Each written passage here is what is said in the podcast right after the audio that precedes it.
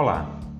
O Filosofia Goiás, mídias digitais dos cursos de bacharelado e licenciatura em Filosofia da UFG Regional Cidade Goiás, é um projeto de extensão universitária que está nos principais agregadores de podcast, no YouTube e no Instagram.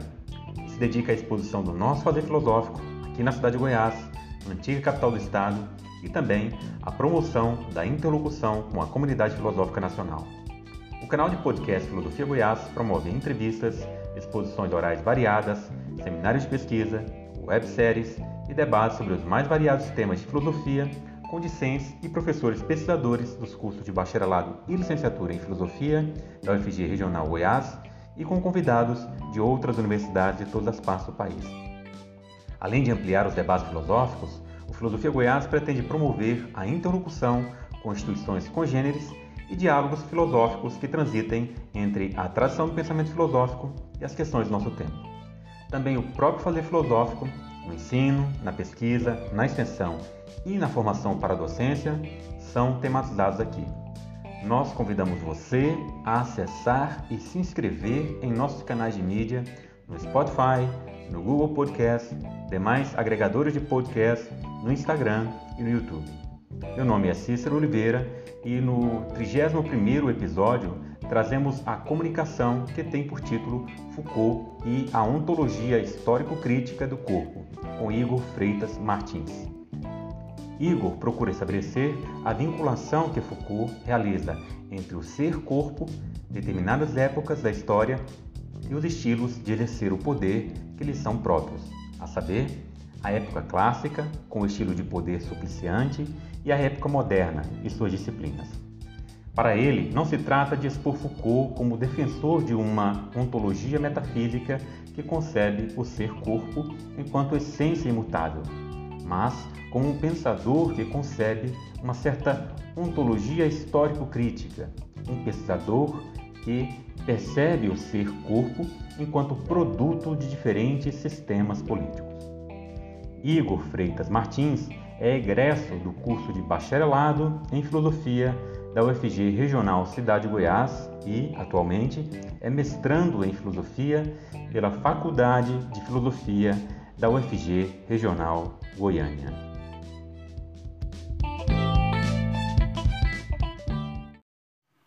Hoje eu vou apresentar para vocês um resumo do que foi a minha dissertação TCC na graduação em filosofia que eu realizei na UFG Regional Goiás.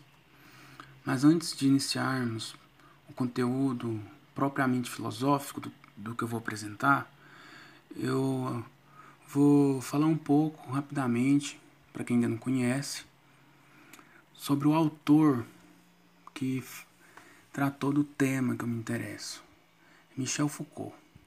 Foucault nasceu na França em 1926 ele se formou em filosofia, em psicologia e se especializou em psicopatologia. Uma de suas obras mais famosas chama-se Loucura e Desrazão História da Loucura na Época Clássica. A produção intelectual de Foucault é rica. Além da grande quantidade de obras que ele deixou, cada obra se relaciona com vários temas de formas diferentes. Assim, sua pesquisa acabou influenciando várias áreas do conhecimento, como a história, a filosofia e também a antropologia. Mas meu problema dentro da de filosofia foi entender como o corpo humano era entendido por Foucault quando ele exercia aquilo que ficou conhecido como uma ontologia histórico-crítica do corpo. O corpo enquanto ser no aspecto ontológico, não só biológico ou fisiológico, podia ser vislumbrado na pesquisa Foucaultiana. Para alguns estudiosos, é, Foucault nunca tratou de uma ontologia. Nunca foi uma faceta dos estudos do autor francês tratar de uma ontologia. Justamente porque, para eles, a ontologia se fundamenta numa metafísica.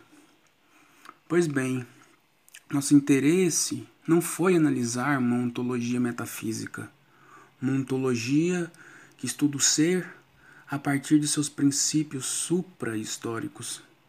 Ao contrário, tratou-se de analisar uma ontologia histórico-crítica do corpo. Ontologia porque é o ser corpo que temos como objeto de estudo. Histórica porque o fundo de emergência de tal ser não é a metafísica, mas as épocas. Crítica porque Foucault tenta levantar as condições de possibilidade e emergência desse ser. Condições que são identificadas como estilos de exercício de poder que aparecem nas diferentes épocas. Assim, minha pesquisa tratou de mostrar como, para Foucault, o corpo é um ser edificado historicamente e que é possível levantar as condições que possibilitaram seu surgimento na história. Para tanto, nos focamos principalmente na análise que Foucault realizou em seu livro Vigiar e Punir, pois é lá que ele apontou claramente a existência de diferentes estilos de poder que se exercem sobre o corpo em relação a diferentes épocas históricas, a saber, a época clássica com os seus suplícios e a época moderna com as suas disciplinas. Em primeiro momento, veremos como Foucault concebe o corpo emergido nos séculos XVI e XVII, isto é, o corpo que é objeto de poder no classicismo e nos estilos de se exercer o poder que lhes são próprios. No caso, a técnica de suplício, expressão máxima do poder soberano. O suplício foi definido por alguns escritores como uma pena corporal intensamente cruel, punição que alcançava o caráter inexplicável aos olhos humanos. Essa definição dava ênfase à selvageria que existia em toda penalização supliciante. Como exemplo da aparente selvageria desregrada do suplício, temos as atrocidades ocorridas com o condenado é, que Foucault cita, chamado Damiens. Damiens, em 2 de março de 1757, ele teve seu corpo fritado por substâncias e depois ele foi esquartejado. E pior, tudo isso publicamente. Nada de espanto. Trata-se, na verdade, de uma técnica de poder da época. Não é, de fato, algo desregrado e nem uma selvageria como querem fazer crer. Para que uma pena corporal seja suplício, é preciso que ela obedeça a três regras principais. Em primeiro lugar, deve produzir sofrimento quantificável e regulado. Em segundo lugar, o suplício deve sinalizar o corpo, deixar sua marca impressa no corpo, mostrar que o poder esteve ali. Em terceiro lugar, é a justiça, a total legalidade que deve ser ostentada nesses grandes rituais monstruosos. Mas atenção, não se trata apenas de uma técnica que maneja o corpo apenas para fazê-lo sofrer. O suplício é um cerimonial que produz verdade. Ele produz um estilo de saber próprio. Em primeiro lugar, há um saber secreto que é sobre o acusado, mas que pertence somente à justiça não há, de saída, possibilidade de advogados. O saber inicialmente construído é privilégio absoluto da acusação. É só depois que a verdade foi produzida secretamente pela acusação que ela irrompe no corpo do acusado. Em suma, em primeiro lugar, trata-se de uma produção da verdade sobre o acusado, depois, trata-se da produção da verdade sobre o acusado no acusado.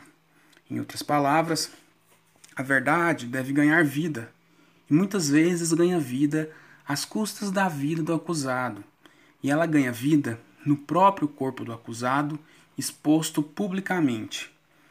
Mas não se trata apenas de produzir e expor a verdade. Trata-se também de ostentar um estilo de poder específico que é próprio do poder soberano.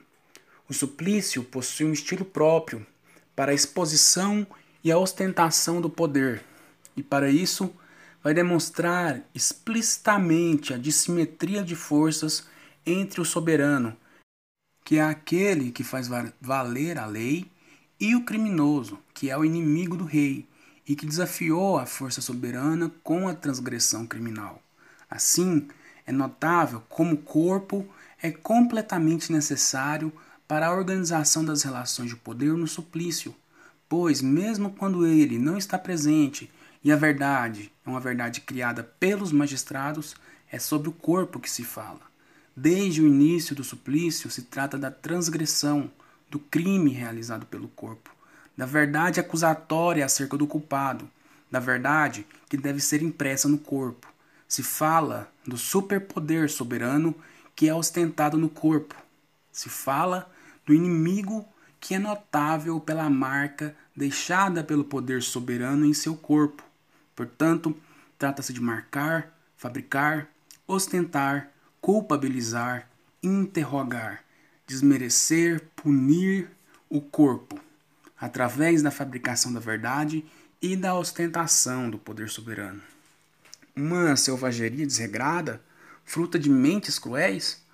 Muito ao contrário, uma técnica bem pensada, uma técnica que tem sua própria racionalidade e que produz verdade e exerce o poder sobre e sob o corpo, a fim de ostentar o poder soberano. A organização das relações de poder no estilo penal supliciante não foram as únicas formas de se exercer o poder ao longo da análise Foucaultiana.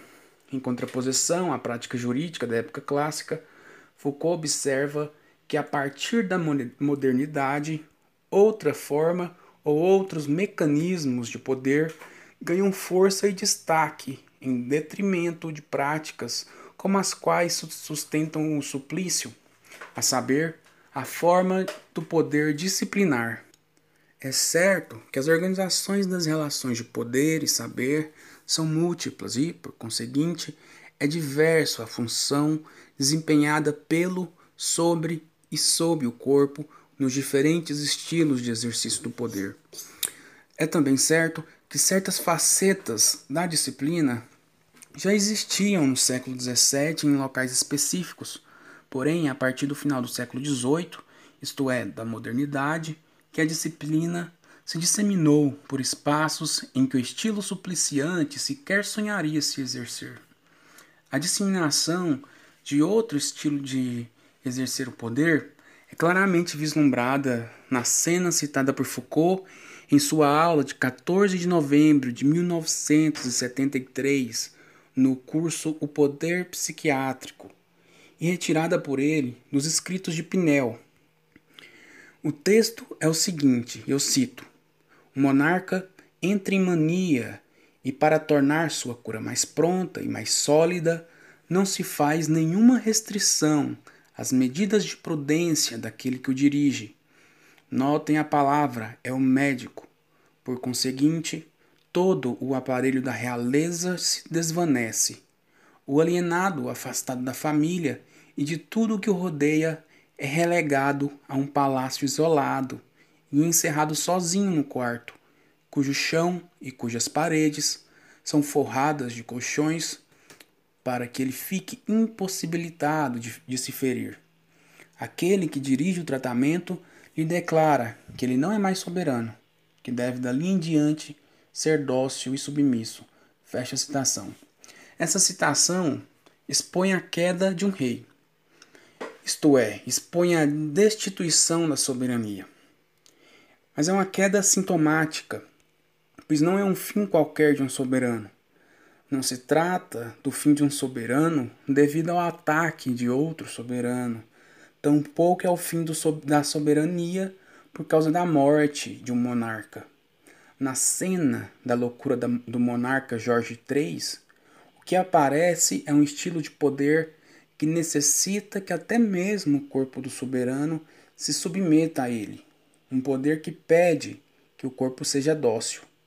Esse estilo de se exercer o poder é aquilo que podemos chamar de disciplina. Nesse novo estilo de poder que vislumbramos na queda do monarca Jorge III, não se trata de uma ostentação do poder soberano, como vimos no suplício, mas de docilizar e de utilizar o corpo. Na cena em que Damians é torturado, é possível presenciar um poder soberano que deveria ser exercido exacerbadamente sobre quaisquer corpos que infringissem a lei. Na cena do rei Jorge III, Foucault aponta que o que é presenciado é um poder que pode ser exercido até mesmo sobre o corpo do soberano, um poder que atinge o corpo do soberano e lhe faz ser dócil e submisso. Portanto, são estilos diferentes de se exercer o poder e de se fabricar saber. O estilo disciplinar é essa organização que afunda em relações de poder, mas ao mesmo tempo produz e reconfigura o corpo através dessas mesmas relações a fim de torná-los dóceis, foi um elemento que analisamos em Foucault a fim de constatarmos as diferentes formas que o corpo pode se portar, as diferentes verdades que o corpo pode ajudar a produzir de acordo com o nosso autor. O estilo disciplinar difere profundamente do, do estilo de se exercer o poder no suplício. Há com o poder disciplinar um investimento no corpo enquanto objeto e alvo do poder. O estilo supliciante já comportava um trato do corpo, ele já comportava uma produção da verdade e uma organização das relações de poder. Entretanto, há características precisas que mostram a diferença em relação com o poder disciplinar. Mais especificamente, o poder disciplinar, enquanto uma forma específica de organizar as relações de poder e saber, exerce o controle sobre os corpos, mas não é um controle semelhante ao exercido pelo poder supliciante. A organização do poder que dispõe as disciplinas não comporta a mesma escala, o mesmo objeto nem o mesmo modelo de controle do poder supliciante. Em primeiro lugar, as disciplinas comportam uma escala de controle que é definida como um poder infinitesimal sobre o corpo.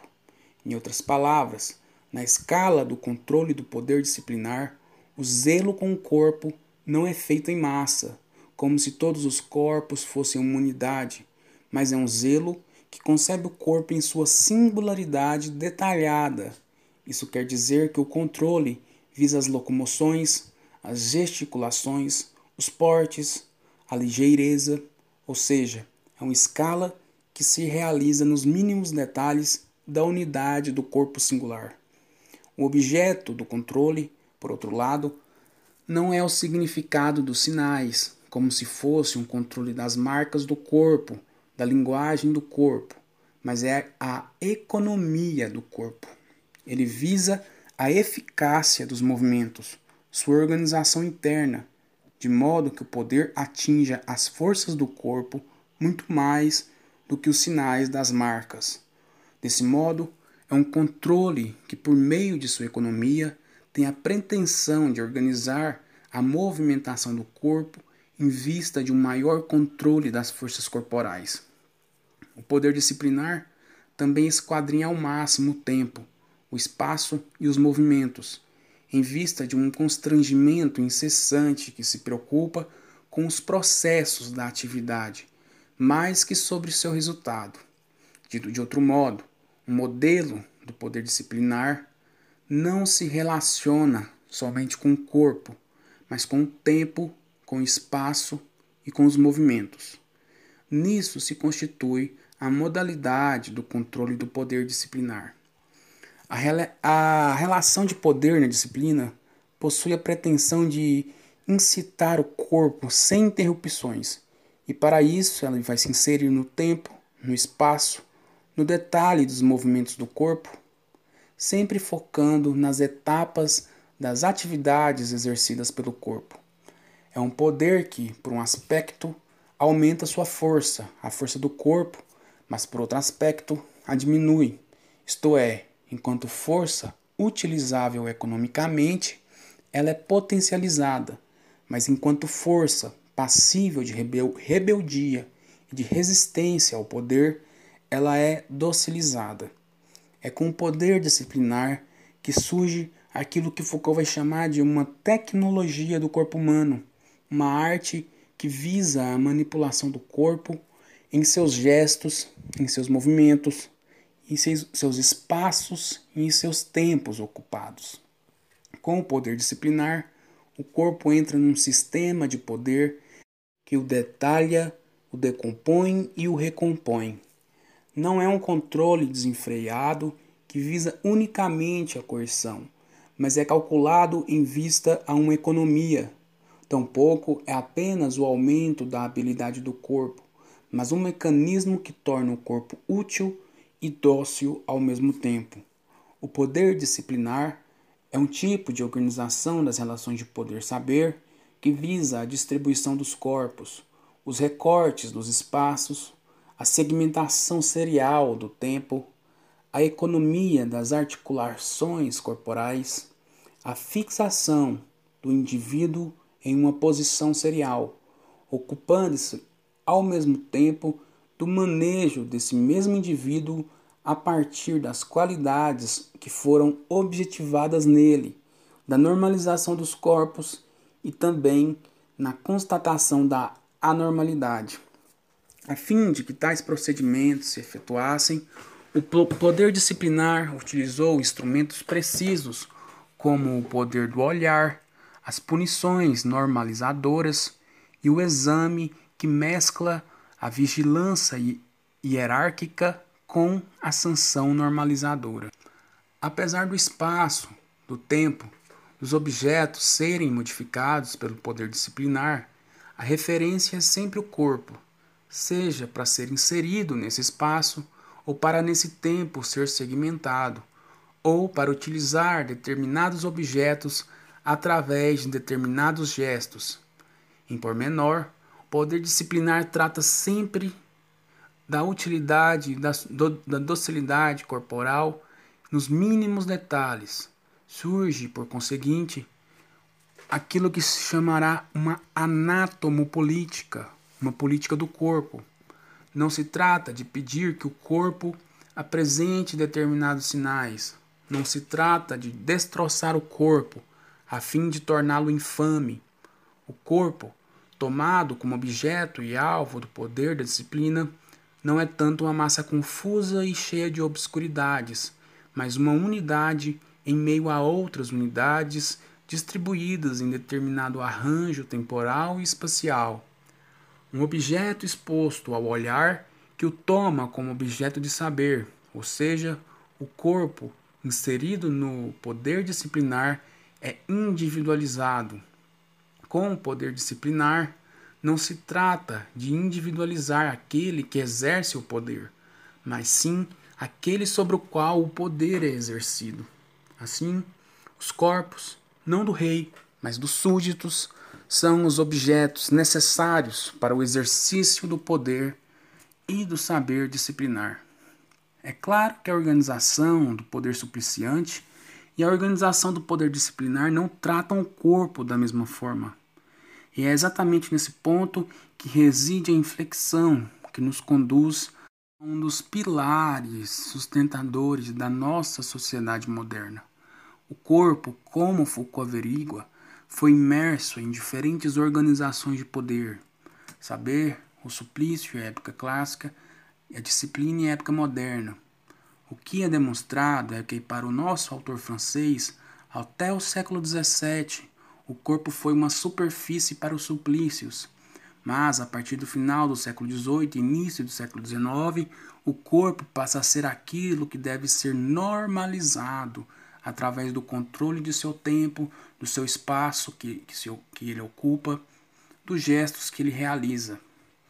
É certo que não se trata de um corpo idêntico nas diferentes épocas. Os pedidos realizados ao corpo pelas relações de poder são pedidos diversos em relação às diferentes organizações de poder. Em outras palavras, as diferenças das organizações das relações de poder exigiam ações diferentes dos corpos. Assim, de acordo com a organização das relações de poder em que o corpo estava inserido, ele era retorcido e remodelado de uma forma específica.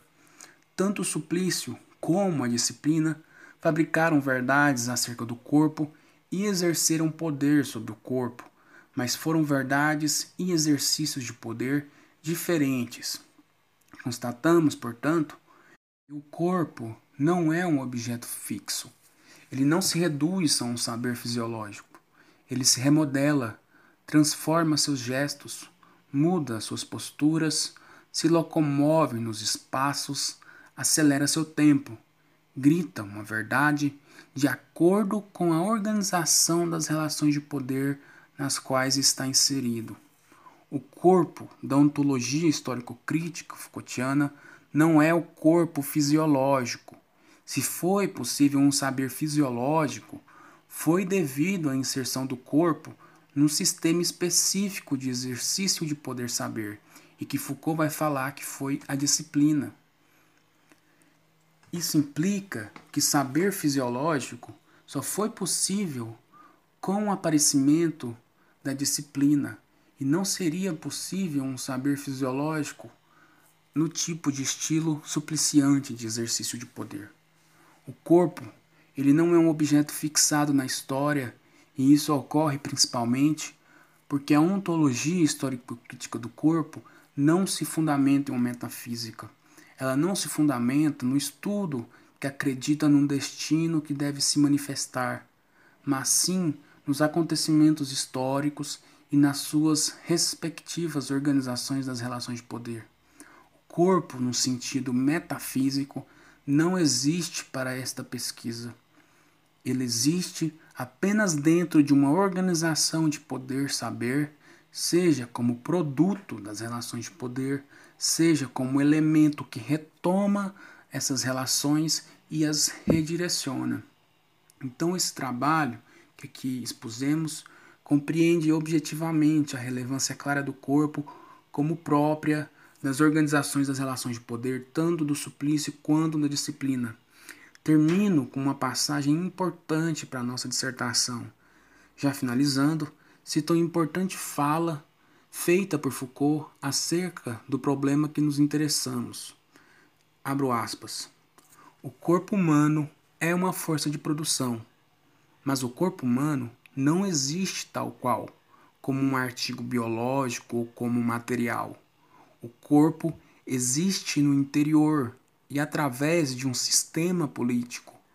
O poder político dá um certo espaço ao indivíduo, um espaço onde se comportar, onde adaptar uma postura particular, onde sentar de uma certa maneira ou trabalhar continuamente. Fecho aspas. Nesse sentido, compreendemos que para Foucault as ações que o corpo exerce, as atividades que ele realiza, os sinais que ele expõe, os espaços e os tempos que ele ocupa não são fixos. O corpo, enquanto ser histórico, nos revela um objeto que não existe sem relação com os acontecimentos e práticas históricas. Se o corpo se locomove de determinada maneira, se o corpo geme, se o corpo ocupa determinados espaços, se se sente ereto ou encurvado, não é porque o ser corpo sempre teve como essenciais tais ações. O corpo sinalizável do suplício não é o corpo exercitável e utilizável da disciplina.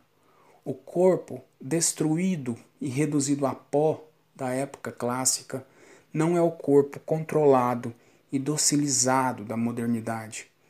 Portanto, esse ser que é o corpo, na perspectiva Foucaultiana, é passível de uma pesquisa ontológica crítica enquanto ser histórico que é ao mesmo tempo transacional e transmutável, isto é, um ser que é sustentado por relações de poder de uma dada época e que, se essas relações de poder mudam ou deixam de existir, o próprio ser, que no caso é o ser corpo, também vai mudar ou deixar de existir.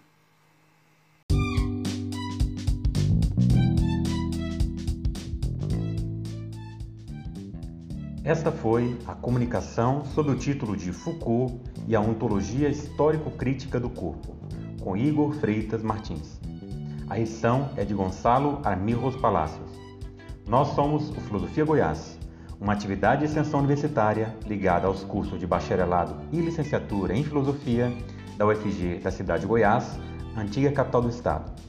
Além do Anchor, Spotify e Google Podcast, você pode nos acompanhar no Instagram e no YouTube e entrar em contato conosco pelo e-mail filosofiargoiás.gmail.com.